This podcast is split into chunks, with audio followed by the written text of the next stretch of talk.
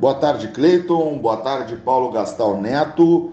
E um boa tarde aos amigos ouvintes do Pelotas 13 Horas. Pois bem, mais uma vez o governo federal fica criando fakes e fica criando notícias que são propagadas por pessoas que até se acredita tenham capacidade intelectual diferenciada. O governo federal cria uma inverdade dizendo que repassou um valor X para o estado do Rio Grande do Sul. Pois bem, amigos, não é a verdade. Ele repassou os recursos que são direito dos estados.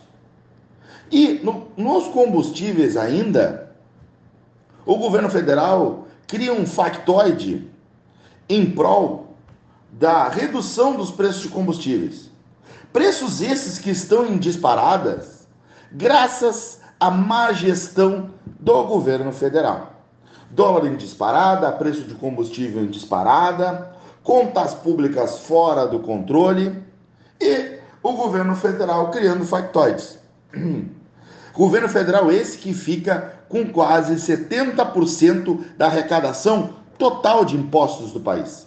Isso mesmo, amigo. 70% de toda a arrecadação de impostos vai para a federação. Em torno de 15 para os municípios e em torno de 15 para os estados.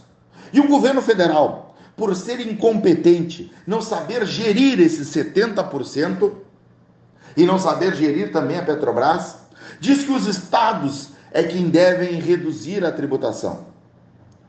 Existem duas formas rápidas dos governos estaduais que estão à míngua, que estão com o pires na mão. Esses estados têm duas formas de arrecadar.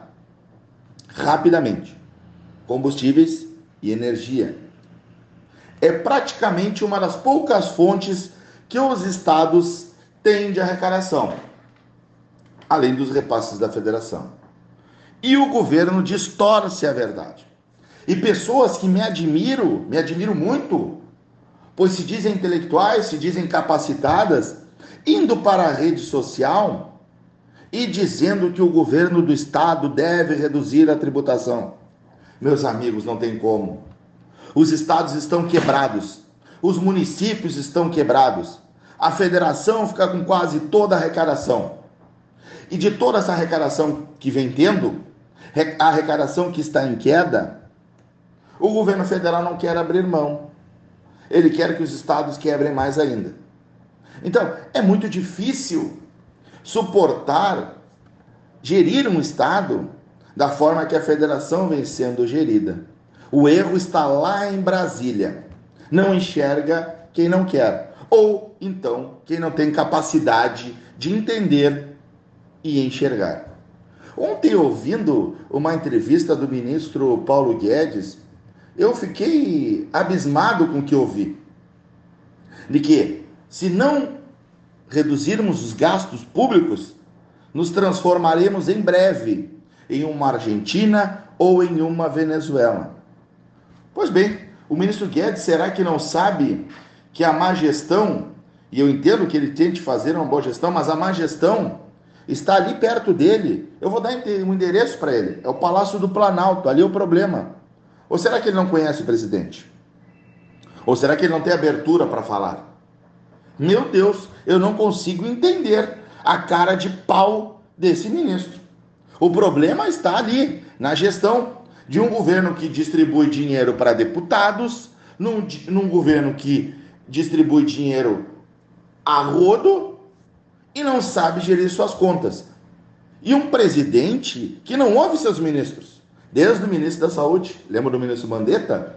Ministros que entendem, que são técnicos, que sabem o que estão fazendo, que estão falando e explicando à população, esses não servem para o atual governo. Até porque são gestores, são pessoas que entendem de suas áreas.